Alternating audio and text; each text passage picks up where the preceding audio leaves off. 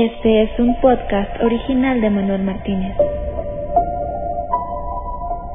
Sigue escuchando y descubre los secretos ocultos detrás de la numerología y los enigmas de esta vida. Manuel Martínez, ¿cómo estás? Muy buen día. Buen día, Jesús.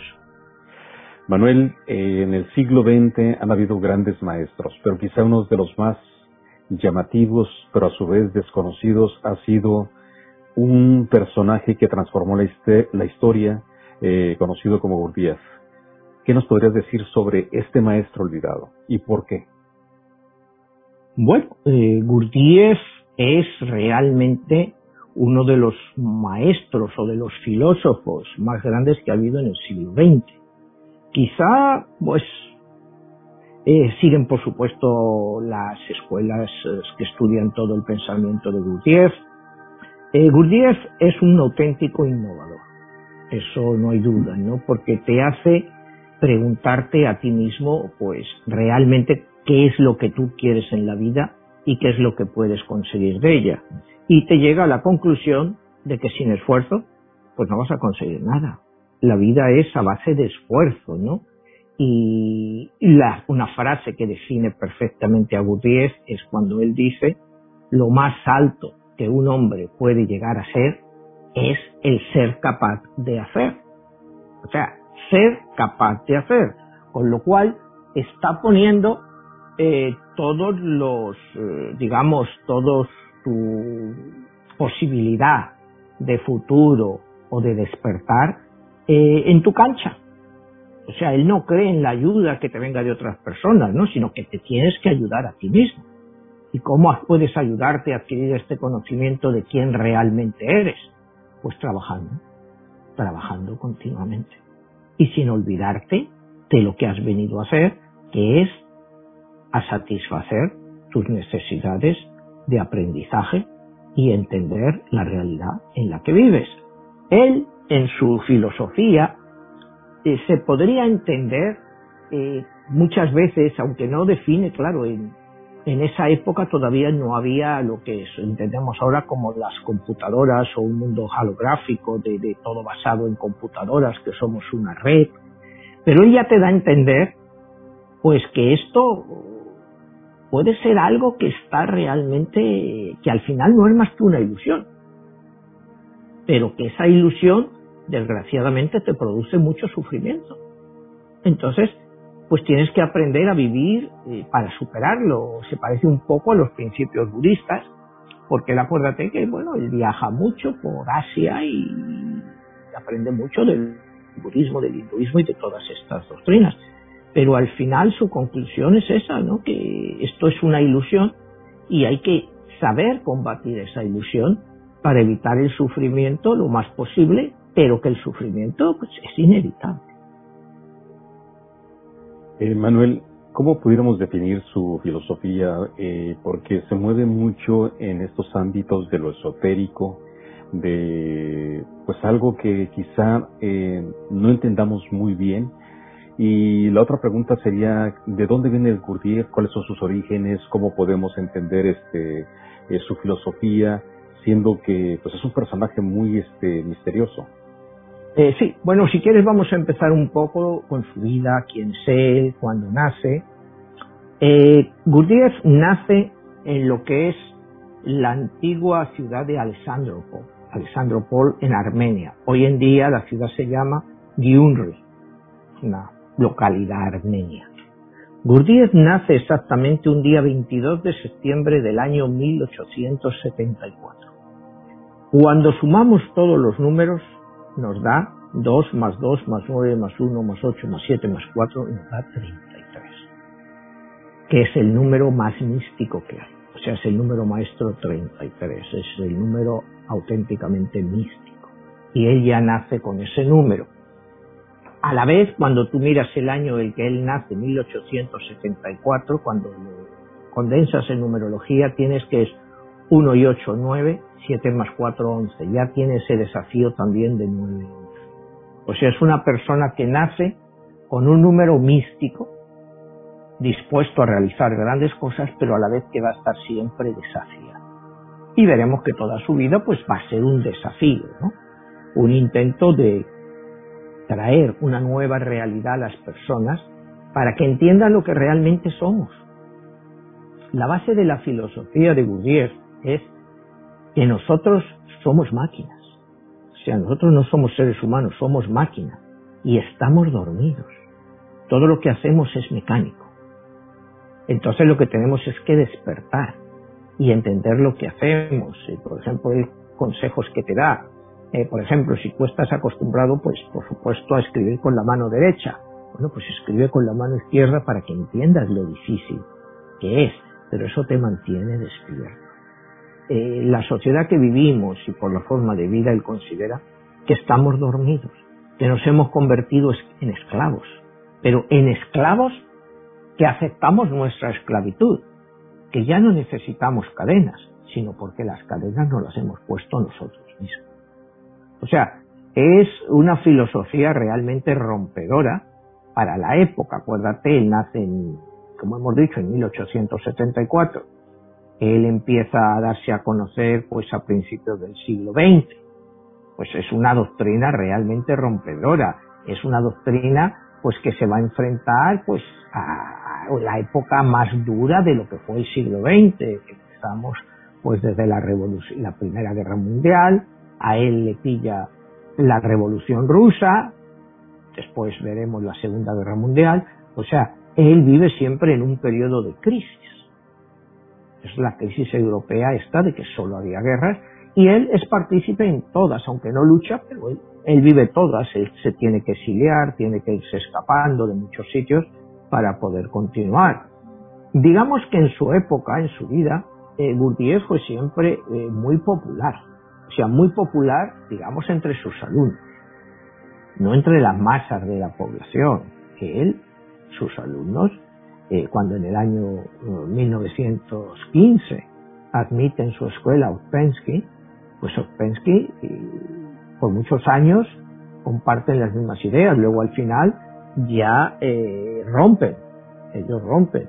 Pero eh, mucho de lo que conocemos hoy de Gurdjieff y de su interpretación eh, se, lo, se lo debemos a Uspensky, sobre todo lo que es la interpretación, como veremos más adelante, de, del cuarto camino. Entonces, si quiere, vamos a continuar un poco con la vida de Gurdjieff, ¿no? Eh, como decíamos, él a una temprana edad, pues tiene que estar emigrando, tiene que estar emigrando pues, por cuestiones de Armenia, la Primera Guerra Mundial, sus padres se tienen que mover, él se mueve también. Y aquí es cuando él se traslada a Rusia en 1912, monta su primera escuela en Rusia, escuela de conocimiento, y cinco años después pues le pilla pues la revolución rusa y lógicamente tiene que salir corriendo de allí y se marcha a Estambul, o sea, a Turquía. Aquí eh, nos deja una gran frase para recordar. Toda la vida es un gran escenario, unas veces es carne, y en esto se refiere pues al deseo sexual de las personas. O se trata de ser un actor, pero para aprender ese papel se requiere inteligencia. La inteligencia es necesaria para ser capaz de interpretar el papel en tu vida. Si olvidas ese papel, ¿cómo puedes recordar lo que es real y lo que es imaginario? O sea, volvemos siempre a eso, que jugamos un papel, pero que no sabemos si ese papel es real, porque estamos dormidos. E, en muchos casos, pues somos esclavos, pues por supuesto, de las decisiones de otros, ¿no? O sea, si tú te estalla una revolución, pues hay poco que tú puedas hacer o te quedas dentro de la revolución o te vas, te escapas. Él decidió pues, que esa revolución no iba con él y se marchó. Pero él siempre trataba de jugar su papel en el sentido que él entendía que tenía que despertarse. Otro de los grandes conceptos de, de va a ser siempre la memoria, que nuestro gran enemigo es la memoria la memoria, porque siempre estamos pensando en el pasado, en lo que nos pasó, en lo que nos han hecho, lo que hemos hecho. Entonces esa memoria, esos recuerdos, no nos dejan avanzar. Entonces hay que despertarse para vivir en lo que es el momento y de ahí progresar. Eh, él empieza a viajar, se va por el Oriente y por Asia y lo describe todo en un libro que se llama Encuentros con hombres notables. En esta época él estudia pues con faquires, con yogis y encuentra una antigua hermandad que se llamaba la Hermandad de Sarmut, que él dice que pudiera ser eh, que tenían conocimientos de unas épocas pues que ya estaban olvidadas para nosotros. Entonces, pues él, bueno, pues estudia con ellos por bastantes años y, finalmente luego vuelve a Europa y sigue con sus enseñanzas. Eh, y aquí te viene un pensamiento de él que dice, el que ha sabido pero no sabe, permítanle ver una vez más el origen de, de todo. El que ha sabido pero no sabe, permítanle ver otra vez el conocimiento de todo. ¿Cuál es la interpretación de esto? Bueno, ahí te habla abiertamente de la reencarnación, de las muchas vidas que hemos vivido, en las cuales hemos aprendido algo. Entonces, tenemos que despertar a ese conocimiento y tratar de aprender lo que ya habíamos aprendido. Él hablando de reencarnación es un poco eh, mucho en el sentido budista. Él cree que hemos sido pues minerales, hemos sido plantas, hemos sido animales y, finalmente somos hombres o mujeres o sapiens, como lo queramos llamar, lo que queramos ser, pero que al haber olvidado todo, pues siempre tenemos que empezar de cero. Entonces ese es un problema muy grande para todos nosotros, el volver a reaprender algo que ya hemos aprendido. Y el que abre su mente y trabaja para ello, lo va a aprender mucho más fácil que el que vive pues en un estado de máquina, como una máquina, que todo le es mecanizado. Entonces en este punto de su pensamiento es donde viene toda la teoría de que si logras despertarte dentro de ti no quiere decir que todo el conocimiento que has aprendido pues tenga que ser un conocimiento, digamos, matemático, físico. Es un conocimiento interno de tu yo, de lo que tú eres, de lo que somos, de lo que realmente somos. Cuando él se refiere a esto no te habla de decir, bueno, si recordamos nuestras vidas, si fui un médico, pues voy a saber ahora todo lo que había aprendido de medicina. No, él se refiere a tu conocimiento interno, a tu yo, a tu persona. Y a raíz de eso, pues te vienen frases como, eh, si no respetas a tu prójimo, ¿cómo te vas a respetar a ti mismo? Porque dice, eh, ahí más adelante cuando él escribe, escribe una obra de teatro, eh, la escribe con sus estudiantes, él pone un telescopio mirando al cielo. Y entonces dices, ¿qué ves?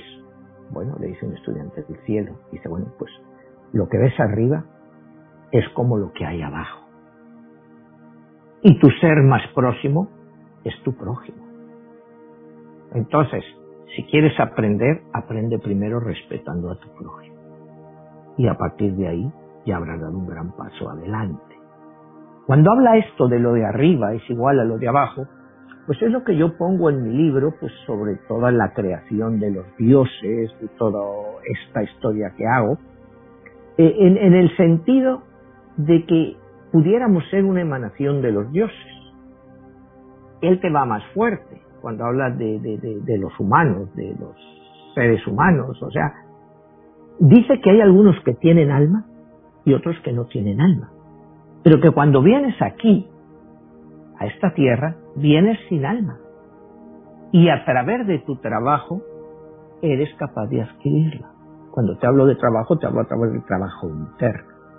Entonces, él se plantea que hay muchas gentes que viven en este mundo, pero que no tienen alma. Porque el alma solo se adquiere a través del trabajo. Y este es un concepto y quizá único quizá único, ¿no? En el sentido de que eh, hay gente con alma y gente sin alma, y cuando miramos no sé, el mundo que nos rodea y cuando vemos, pues como hemos hablado de otros personajes que han pululado en la época de él y antes de él, en lo que fue todo el siglo XX, pues es un planteamiento eh, crucial. Hay gente con alma y gente sin alma. No sé, quizá muchos de los telespectadores que nos estén viendo se pueden hacer esa pregunta. Eh, no sé, porque yo conozco a mucha gente y o ves andando y dices, bueno, ¿y esta gente realmente puedes decir que esta gente son humanos o tienen algún concepto o realmente Gurdjieff tiene razón, que el alma te la tienes que hacer tú mismo y que realmente cuando has llegado a ese punto, pues puedes tenerla. Manuel, eh, ¿tú consideras a Gurdjieff como un filósofo mesías libertador del conocimiento, porque todo este tipo de cuestionamientos en una época donde no existía todo este tipo de información, de publicaciones, que quizás no era tan común, y más él viniendo de una región de esa parte de lo que, bueno, pues pudiéramos decir era Rusia, toda esa parte de extrema del Medio Oriente, este, ¿cómo se puede entender su, este, pues sus enseñanzas, su influencia en ese cuestionamiento y cómo tú es que lo pudieras, este, pues no sé si en un momento dado eh, adaptar a lo que tú escribiste en tu obra, en tu libro 22, La Guerra de los Dioses, a donde se habla de una liberación y se habla de una libertad y que también se habla también a su vez como de una esclavitud que tenemos. ¿Cómo es que se accede a ese conocimiento y cuál es esa parte donde este, debemos de entender que es el trabajo interno? Bueno, pues él llega a la conclusión de que la única forma de alcanzar ese conocimiento y esa liberación y quitarnos de esa mecanización que nos envuelve es a través de lo que él llama el cuarto camino. El cuarto camino, él dice que en la historia hay tres caminos ¿no? de conocimiento. Tienes el camino del fakir, el fakir de la India y todos estos que pueden estar y, él recuerda en sus viajes a la India que vio un fakir que llevaba 20 años doblado en la misma posición y que para ser eh, movido, como él no se podía mover, que estaba en esa posición, le tenían que mover sus discípulos. Ese es el camino del fakir, que es un camino, como él dice, muy duro, muy duro y difícil de trasladar a la sociedad en la cual él vivía, una sociedad turbulenta, totalmente turbulenta, porque la vida de él a pesar de sus viajes al Oriente, a la India, países exóticos para adquirir conocimiento, eh, realmente su vida se centra en Europa. Y en una gran parte de su vida, sobre todo al final, pues es en París, durante la Segunda Guerra Mundial. O sea, eh, entonces, eh, él considera que el camino tiene que ser diferente. Entonces, habíamos hablado del primer camino, el camino del fakir. El segundo camino del que habla es el camino del monje todos sabemos pues lo que es un monje, pues que se retira a un monasterio a meditar, a vivir así. Bueno, él lo considera que es un camino si las personas, los monjes, lo han querido aceptar como fórmula de conocimiento y para despertar, pues es un camino adecuado, pero que no se puede trasladar a la sociedad, porque no todo el mundo puede estar eh, metido en un monasterio. Primero, pues porque la gente tiene obligaciones familiares, de trabajo, todo. Tiene responsabilidades. Tanto el fakir como el monje se han salido de este mundo. Viven en su propio mundo. Entonces, no lo ve factible a la sociedad en la cual vivimos. El tercer camino es el camino del yogi, que es un poco más eh, relajado que el camino del fakir. Porque el yogi, bueno, pues todos sabemos lo que es un yogi, mucho, voy a repetir la palabra, haciendo yoga, meditación interna, que es un camino aceptable otra vez para un cierto tipo de personas, pero no para la sociedad actual.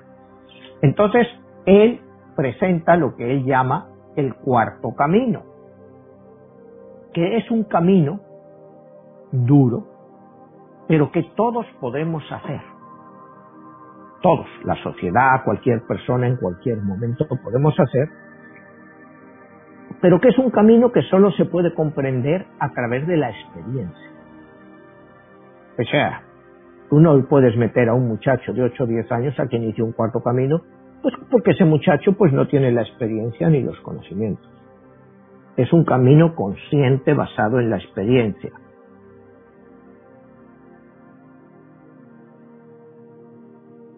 Entonces, cuando tú entras en este camino, te estás comprometiendo contigo mismo a cambiar. Lo primero que tienes que hacer es el cambio dentro de ti mismo. Y lo primero que tienes que hacer es expanderte, tratar de cruzar el camino, no bloquearte. ¿Cómo lo podríamos aplicar ese cuarto camino en la actualidad? Bueno, pues es complicado, es complicado. Eh, el ser humano, según él, para entrar en este camino, necesita un sistema o un procedimiento para poder despertar. Él es el punto fundamental, despertar, porque vivimos dormidos. O sea, eh, aceptamos todo lo que nos pasa, tenemos que despertar, que darnos cuenta que somos máquinas. Hay que despertar de eso. Eh, cada tipo de persona, este camino es diferente y el sentido del mismo, pues también es diferente, porque cada persona tiene una circunstancia diferente. Hay que concienciarse, trabajar mucho en ello, pero al final eh, este cuarto camino te ayuda realmente a, conocerte a ti mismo y una vez que has logrado conocerte a ti mismo, pues eres capaz de liberarte, sobre todo liberarte de lo que es esa máquina que dice que somos. Porque somos máquinas, según él, solo todos nuestros movimientos son mecánicos. Actuamos, reaccionamos, acción, reacción, eh, todo es eh, rechazo. El cuarto camino no te obliga a que te retires del mundo, como hablábamos antes del camino del yogi, del monje o del fakir. Pero sí exige que te olvides de todo aquello de lo que has vivido hasta el momento.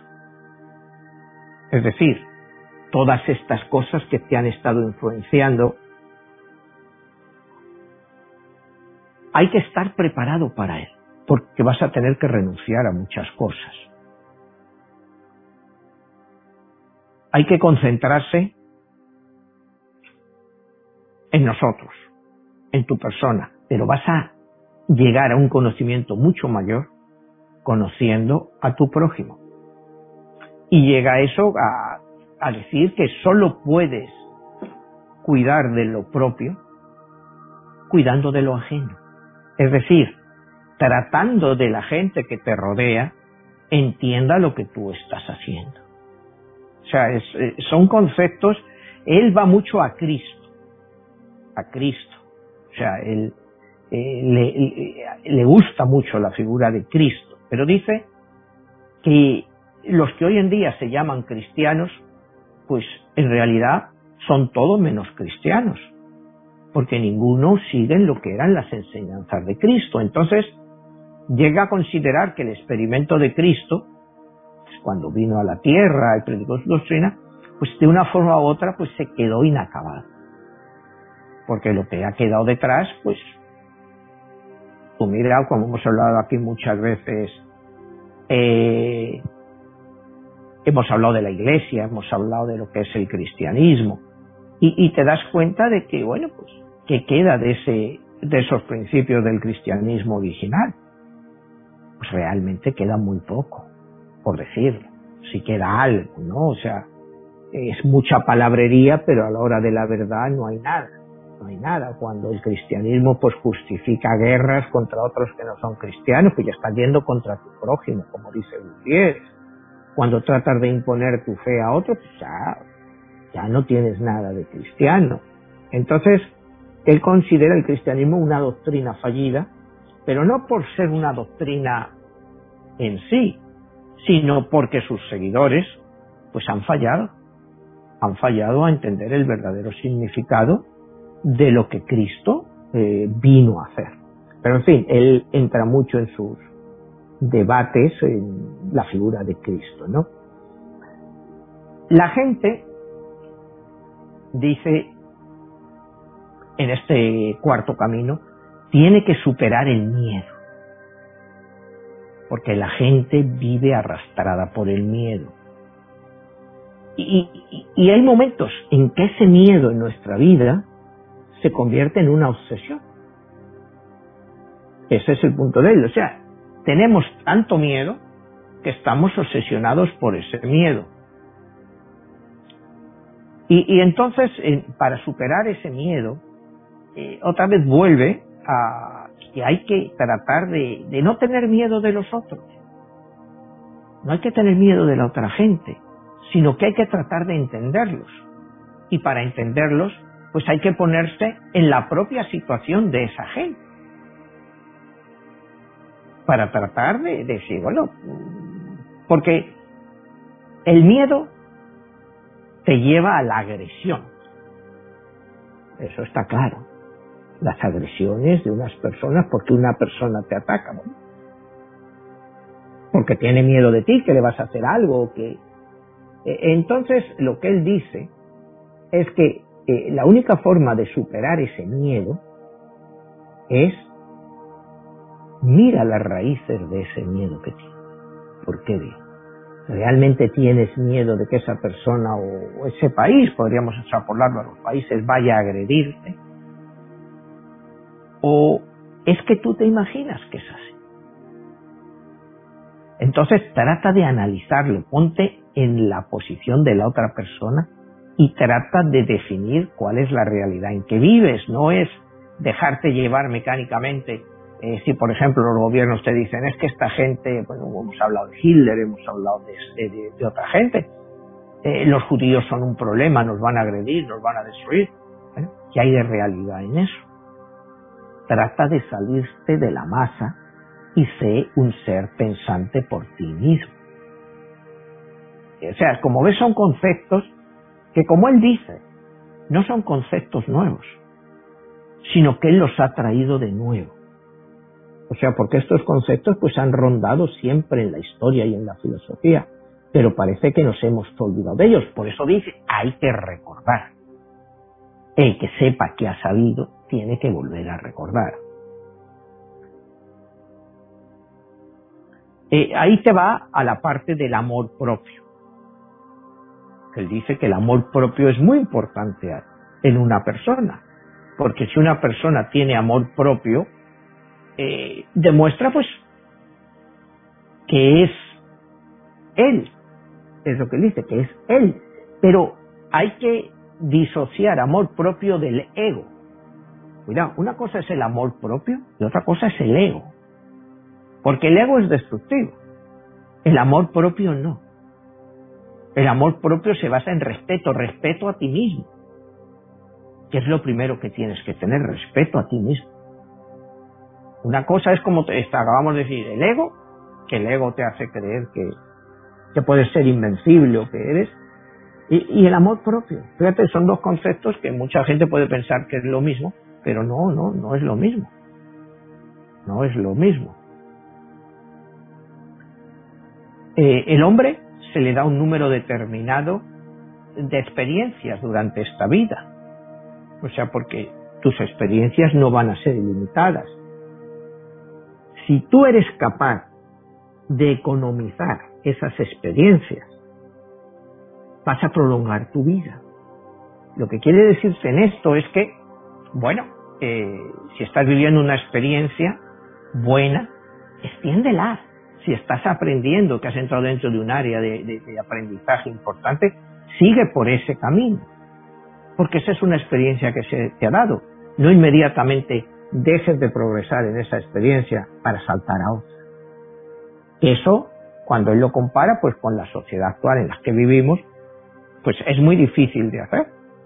Porque nosotros, tal como van nuestras vidas, pues saltamos de experiencia en experiencia y dejamos un montón de experiencias pues totalmente inacabadas. Entonces, él te dice que la evolución del hombre, pues es la evolución de su conciencia.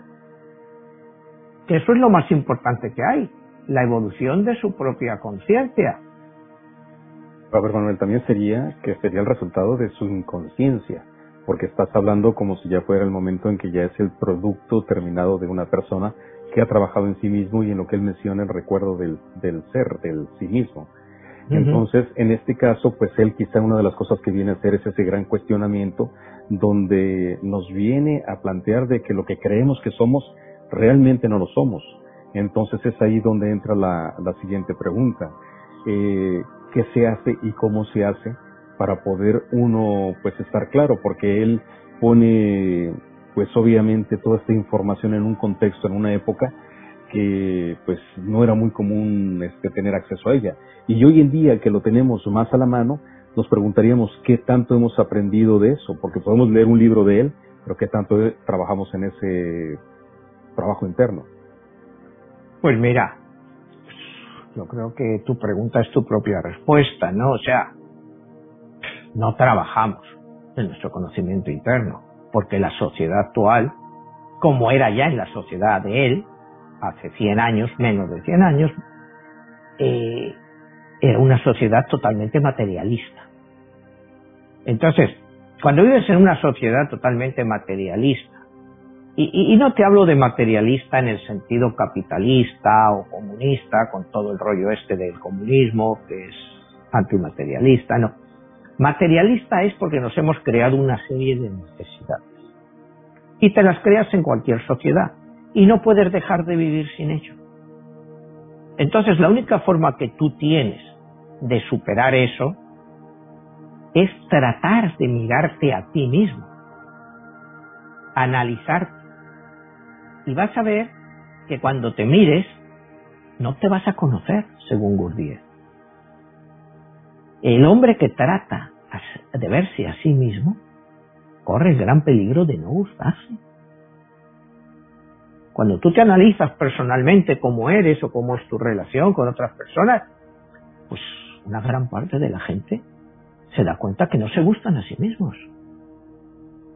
Entonces lo que dice es que tienes que levantarte de esa silla en la cual estás sentado y salir a buscar otra cosa.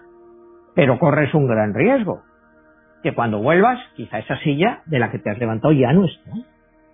Entonces eso es el miedo que nos da avanzar. Tenemos miedo a avanzar, pero cuando te hablo siempre de avanzar en, en Gutiérrez, no te hablo de avanzar en el sentido económico. Siempre habla en el sentido espiritual, en el sentido del avance de tu conciencia. O sea, pero e, es, a veces es difícil de entender estos conceptos, pero cuando se habla de materialismo, eh, él lo hace, pues, eh, materialismo a todos los niveles. No necesariamente que quieras más cosas, porque eso todo el mundo quiere más cosas. Y, y según él no está ni bien ni mal, o sea, es si esas cosas materiales realmente te hacen feliz. O realmente pues estás perdiendo toda una vida, aunque tengas 10 coches, 10 mansiones, pues igual tu vida no te ha servido de nada, porque espiritualmente no has avanzado nada. Y al final, pues claro, vas a morir, vas a volver, y ni siquiera vas a traer una parte de ese conocimiento porque eh, sí, has tenido mucho, pero ¿de qué te ha servido todo eso para el avance espiritual? Te va a servir para el avance de tu alma. Según él, ¿no? Una vida gastada en cosas materiales, eh, pues es una vida totalmente perdida. Porque tú nunca vas a llegar a entender quién es esa persona que tú eres. ¿Qué ves? Pero él dice, él reconoce que es muy difícil avanzar a eso, que requiere una autodeterminación muy importante. Primero, lo que te digo es conocerte a ti mismo. ¿Cuántas personas, quizás que nos estén viendo ahora, hayan hecho alguna vez en su vida autoanálisis de ellas mismas? Porque cuesta mucho entender tu propia vida. Es muy fácil culpar a cosas del exterior que nos influyen y mira esto lo que me han hecho y, vivir siempre con esa memoria pegada atrás. y es prácticamente imposible salirse de esa situación. Entonces, por eso el cuarto camino requiere un gran esfuerzo para poder dejar eso detrás y entenderte a ti mismo. ¿Quién eres tú realmente? ¿Qué somos? O sea, nos pensamos que somos eh, a nivel individual la cosa más importante. Y él dice que sí, que somos importantes, lógicamente. Porque eh, lo único que tenemos ahora mismo es esta vida. Pero esta vida hay que vivirla despierto, siempre despierto. Sea, él, su idea es siempre despertar porque vivimos dormidos. O sea, eso es, yo creo, la gran aportación de Gurdjieff es siempre esa, despertar de este sueño, ¿no? Eh, esto eh, no es más que una ilusión, pero esa ilusión hay que vivirla y es muy dolorosa, es un poco, bueno, tú eres budista, que al final todo esto no es más que una ilusión nuestra vida. Él también toma esos conceptos, esto es una ilusión, pero esa ilusión, para el que la está viviendo, es real. Es real, tú pasas hambre, tú pasas frío, tú te pones enfermo, entonces puede ser una ilusión. Podemos estar viviendo en un universo holográfico. Mira, esta semana eh, Elon Musk acaba de decir que todo esto es un universo holográfico. O sea, y, ya, y es una persona pues a la que la gente le escucha, pero como piensan que está medio loco, pues tampoco se lo toman muy en serio, ¿no? O sea, piensa que esto es un Matrix, como hemos hablado en otros programas y como yo hablo en la segunda parte de mi libro. Esto puede ser un Matrix, pero es un Matrix que es real, sobre todo para el que lo está viviendo. Si a ti te han programado de una forma y, lo puedes llamar que es un matrix creado por Dios o creado por quien tú quieras, eh, es real. Es real. Entonces cada persona está jugando en el papel que le ha asignado ese matrix. Entonces hay que despertar de eso. O sea, y te pongo este ejemplo para decir, hay que despertar como en la película de Matrix. O sea, cuando ellos, ellos despiertan, se dan cuenta que están dentro del Matrix y quieren salirse de ese Matrix. Pero es un poco estas ideas. A ver, Manuel, pero ahí la pregunta sería, es, en ese despertar, ¿es que no podemos despertar porque no queremos o porque no sabemos cómo despertar? Pues las dos cosas, Jesús. Porque no queremos, primero porque no creemos en el Matrix. Y segundo porque no sabemos despertar de él. O sea, ¿cómo vas a despertar de algo que no sabes que existe? O sea, tú no puedes despertar de eso. Por eso acuérdate, en la película de Matrix pues te daban una pildorita para olvidar o para eh, cambiarte la posición social. Estás hablando de que, primero, no sabemos si esto es un Matrix o no. O sea, cada día, según avanza la ciencia y todo eso, pues te da más indicaciones de que pudiera ser. Y eso es lo que ha venido a decir Elon Musk. Pero como te digo, Elon Musk pues dice mil cosas. ¿Me entiendes? Te, dice un tweet y te sube el Bitcoin, te dice lo contrario, te baja. Si ahora empieza a hablar del Matrix, pues eventualmente habrá una gran parte de los seguidores de Elon Musk que creerán en el Matrix. Y cada día verás más expresiones como esta, no, no, todo esto es un Matrix, nos tienen aquí. Somos un producto de una computadora que nos tienen manipulados y, yo, como te digo en mi libro, la segunda parte de 22, que todavía no se ha publicado, pero la tengo ya grabada, entro en ese concepto del Matrix del que habla él. Entro en que posiblemente eh, seamos, yo voy un poco más adelante, sino que aquí hablo que existe un Matrix controlado, pero en el cual se nos da una cierta libertad de movimiento.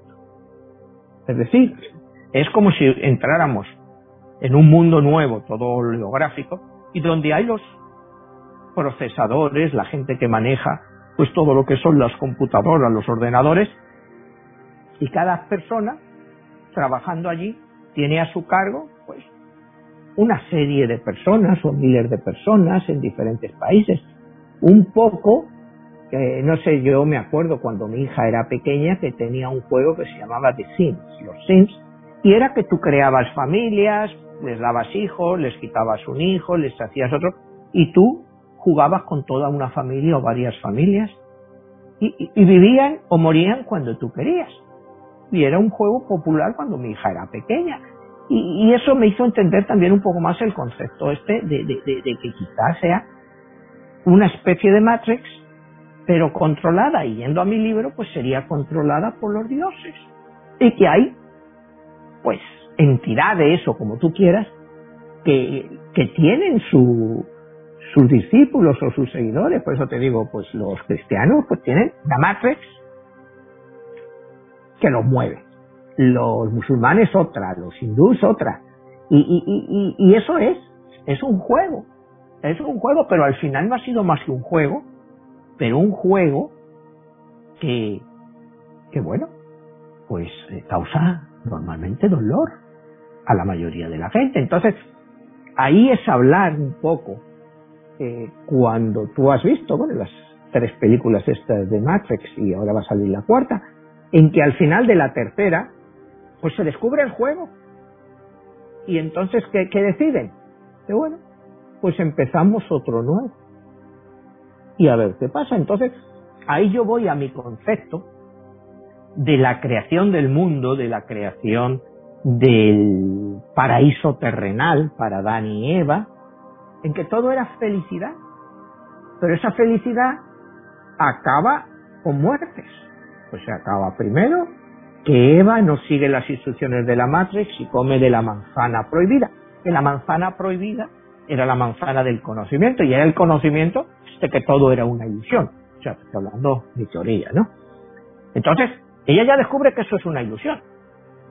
Llegan Caín y Abel, sus hijos. Pues, Caín le, da un palo y, mata a Abel. O sea, porque se da cuenta que todo es un juego. Entonces, ¿qué pasa? Pues que los dioses deciden crear otra Matrix. Habían creado una Matrix que era el paraíso terrenal, donde todo era felicidad. Pero los hombres, los sapiens o lo que queráis llamarlos, eh, no se adaptaban a eso. Entonces le dieron totalmente la vuelta a la tortilla y te crearon un matrix de infelicidad.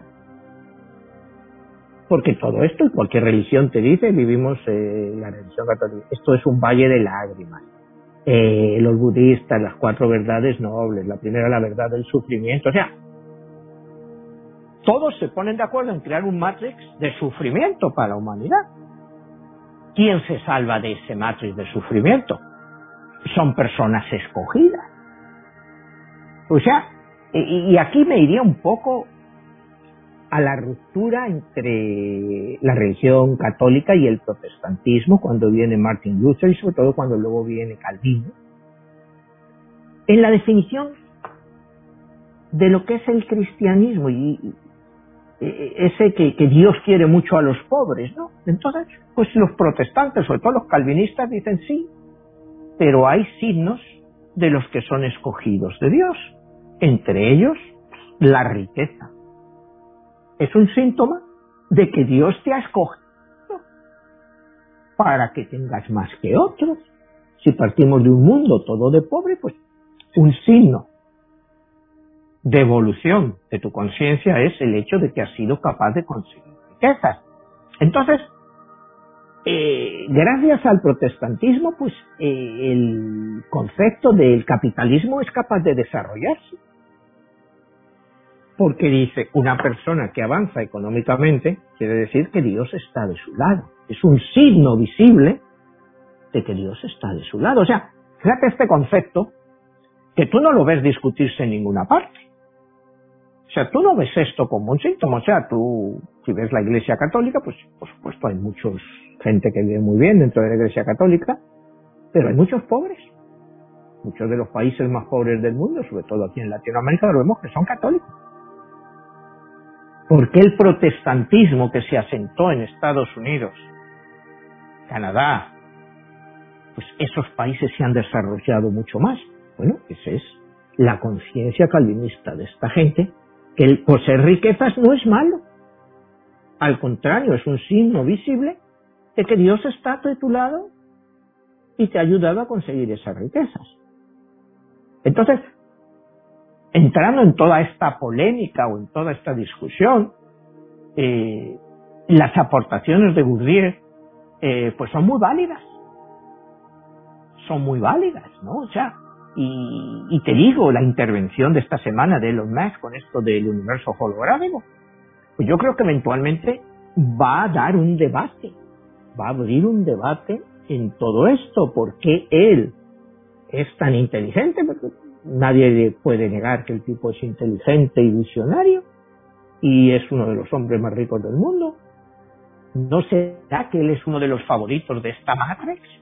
¿No será que la Matrix actúa así? y los otros estamos dormidos, como dice Gurdjieff, y no nos despertamos a ver esa realidad. No sé si mis paralelismos pues, pueden tener eh, para las personas que nos están escuchando sentido, ¿no? Pero yo es como lo veo. O sea, existe, existe la posibilidad de que esto pues esté todo en cierto modo manipular y es lo que te habla Gutiérrez. Sí, Manuel, pero está la parte esta de poner en contexto toda esta información porque viene de milenios, viene de diferentes culturas, de diferentes épocas. Hoy en día, esto que está diciendo este personaje, ¿tú no crees que también pueda ser parte, como bien lo dices, de esa manipulación a donde ahora nosotros lo vamos a ver ya todo con esos nuevos términos, hasta estas mismas películas de la Matrix, eh, no pudieran ser como una programación para meternos en estos conceptos y sentirnos que somos parte de lo que ellos quieren que, que percibamos y sintamos? Sí, pudiera ser perfectamente. Pudiera ser una manipulación, ¿no? Lo único que hay es, otra vez, te vas a aburrir y es el que tú tienes que hacer tu trabajo interno para entender si eso es manipulación o puede ser real. Porque como él te dice, la fe no le puede dar, ser dada al hombre. La fe nace y crece en el hombre. Entonces, todo el concepto este que nos han metido desde niños de fe, pues eso no ha nacido de nosotros. Y, él considera que la fe tiene que ser racional, porque cuando la fe es excesiva, pues se convierte en fanatismo. Y ese es uno de los puntos, lo que tú me dices, de que si todo esto de, de del Matrix y eso pudiera ser que nos van a programar en relación a eso, eh, pues pudiera ser para que haya parte de la gente que crea y gente que no. Pero aún así, aún así, pues es hablar como de hablar de Dios o del cielo y del infierno. ¿Lo crees o no lo crees? Ni existe conciencia ni conocimiento sobre Dios, ni tampoco sobre una matrix. O sea, eh, venimos a esta tierra, como decía Gutiérrez, habiendo olvidado todo. Y hay que volver a aprenderlo. Hay gente que lo vuelve a aprender, o gente que se cansa en el camino, o gente que ni lo empieza. Porque eh, para entender todos estos conceptos de Bourdieu y de nuestra propia vida, hay que entender el concepto en el que vivimos. ¿Qué somos? Bueno, pues somos gente que quiere sobrevivir, que cada día quiere vivir mejor, pero para ello necesita trabajar y a lo mejor pues no hay trabajo. Necesita avanzar, necesita estudiar, pero a lo mejor no hay tiempo para estudiar porque está siempre trabajando. Entonces, eh, todo es muy complejo todo es muy complejo. Por eso Gurdjieff habla de que el aprendizaje, el cuarto camino, el querer conocerte a ti mismo, el entender todo, requiere un esfuerzo muy, muy grande. Y él es el único que ve que podemos hacer en la sociedad actual es hacerlo nosotros mismos, porque, como te decía, él desecha, sin despreciar, eh, cuidado, el camino del fakir, el camino del monje y el camino del yogi, pues porque se alejan de la realidad en que vivimos. O sea, si todos nos hiciéramos monjes, célibes, el mundo se acabaría. si todos fuéramos fakir, lo mismo, si todos fuéramos yogis y o el fakir ese que llevaba 20 años en la misma posición, pues a lo mejor aprendió mucho. Pero no sabemos realmente lo que ese señor aprendió, siendo capaz de estar 20 años en la misma posición. Entonces, lo que él habla es de esfuerzo, esfuerzo. Y a través de ese esfuerzo lograremos despertar de nuestro sueño, de nuestro mecanicismo de, todo esto que vemos y que creemos que es real, pero que muchas veces no es real, aunque todos experimentamos el nacimiento y todos experimentamos la muerte. Esos dos hechos son reales. Si los ha hecho una Matrix, o los ha hecho un Dios, o lo ha hecho quien tú quieras, o sencillamente eh, la vida aquí fue una causa natural, nadie sabe por qué explotó el Big la vida, al final, según Gurdjieff, eso te da igual. Eso te da igual. Tú tienes que vivir en tu momento, en lo que tú eres, en lo donde estás ahora. ¿Qué es lo que puedes hacer para despertar? ¿Qué es lo que tú puedes hacer?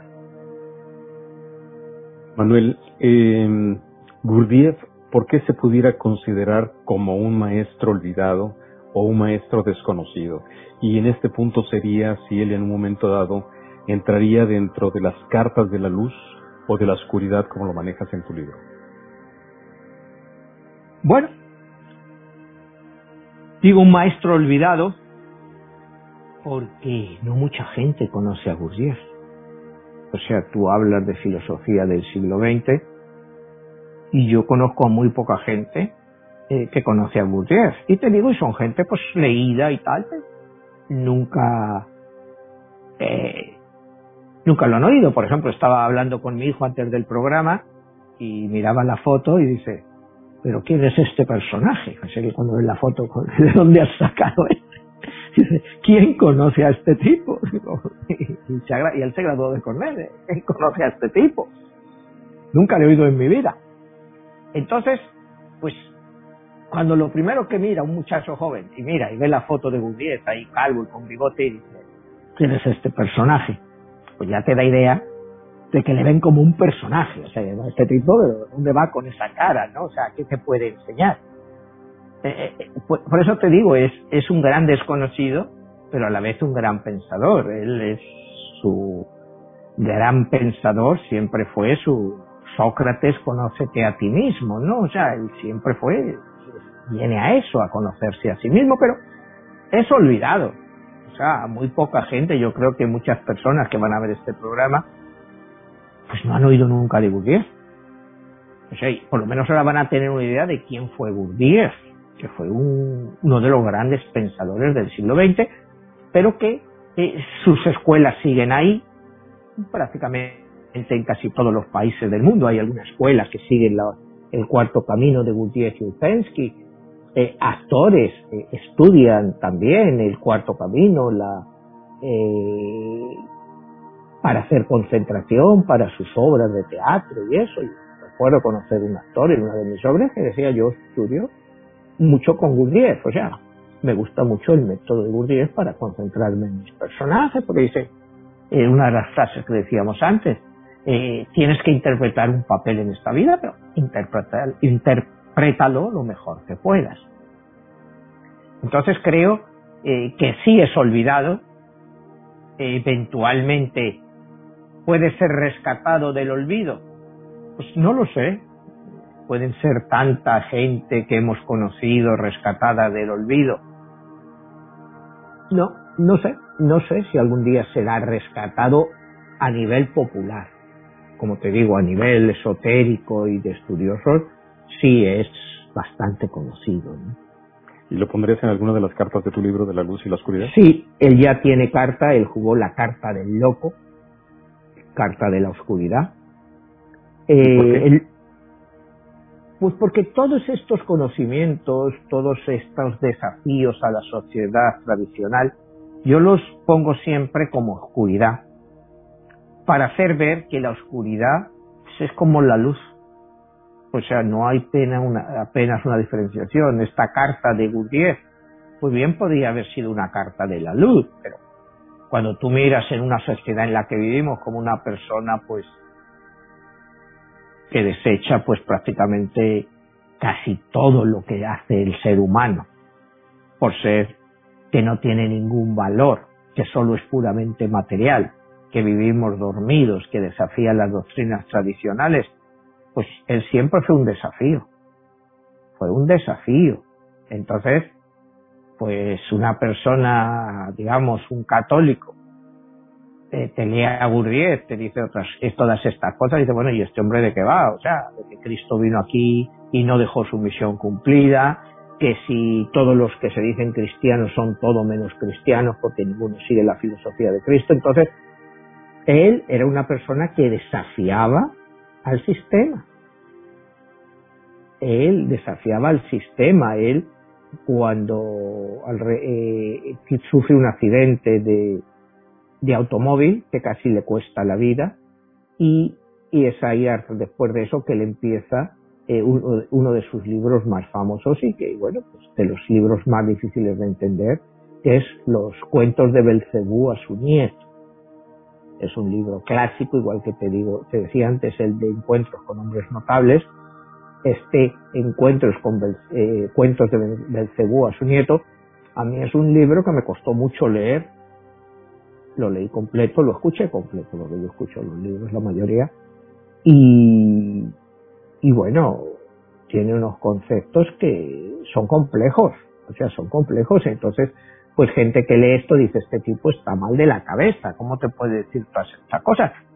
Pero cualquier cosa que la mente humana es capaz de crear, pues por algo lo ha hecho, por mucha fantasía o por muchas historias que tú puedas creer, pues tienes una capacidad muy grande de poder crear eso. Manuel, ya perfilándonos al final del programa, en estos tiempos donde estamos inmersos en la tecnología y si existe una Matrix tiene que ver pues obviamente con toda esta cuestión de la globalización tecnológica y que hoy no podemos vivir sin todos estos medios. ¿Tú crees que es todavía una voz que clama en el desierto para recordarnos que no nos debemos de olvidar del sí mismo? Sí, no hay duda, ¿no? Pero el problema es quién te enseña Gurdjieff, a quién le interesa Gurdjieff en la sociedad actual. O sea, es como decir, vete al budismo, o sea, a quién le interesa el budismo hoy en una sociedad occidental. Es como todo, a quién le interesa un cristianismo verdadero en una sociedad actual, o es mejor vivir con lo establecido. Pues Gurdjieff es un poco de lo mismo. Él trata de hacerte despertar, de, estar dormido. Pero la gente vive dormida, pero no sabe que está dormida. Esa es la conclusión de Gurdjieff, por eso tienen que despertar. Pero tú le oyes decir a un señor eso, le dices, oye, que estás dormido, que tienes que despertar, y te mira como diciendo, ¿y de qué va este? O sea, o sea, no sé si me entiendes, en la sociedad actual, este tipo de que va a estar loco, que yo estoy dormido, que te voy a dar que estás dormido, que está dormido eres tú. O sea, hay que entender cómo reacciona la sociedad a estas cosas. Tú vas, le dices a un tipo, oye, que estás dormido, que no entiendes tu propia esencia. Y dices, ¿tú de qué vas, tío? No me jodas, yo estoy dormido, estoy todo el día trabajando, eso es estar dormido. Entonces, la respuesta de un día sería, sí, estar dormido, precisamente porque estás todo el día trabajando y estás dormido, no entiendes tu propia esencia. A ver, Manuel, y quedaría la siguiente reflexión. ¿Por qué toda su enseñanza queda este, plasmada en libros? ¿Y por qué la importancia de acercarse hoy en día a ese conocimiento a través de los libros? Bueno, afortunadamente, pues Gurdjieff eh, escribió bastante y tuvo muchos alumnos. Y las escuelas, cuando él muere, sus escuelas han seguido funcionando y todavía tratan de interpretar su conocimiento. Hay gente pues que se reúne y se reúnen una vez a la semana a leer un capítulo de Cuentos de Belcebú a su nieto y todavía lo están interpretando. Llevan años interpretándolo a ver si a uno se le ocurre una cosa u otra. O sea, el conocimiento de él está vigente.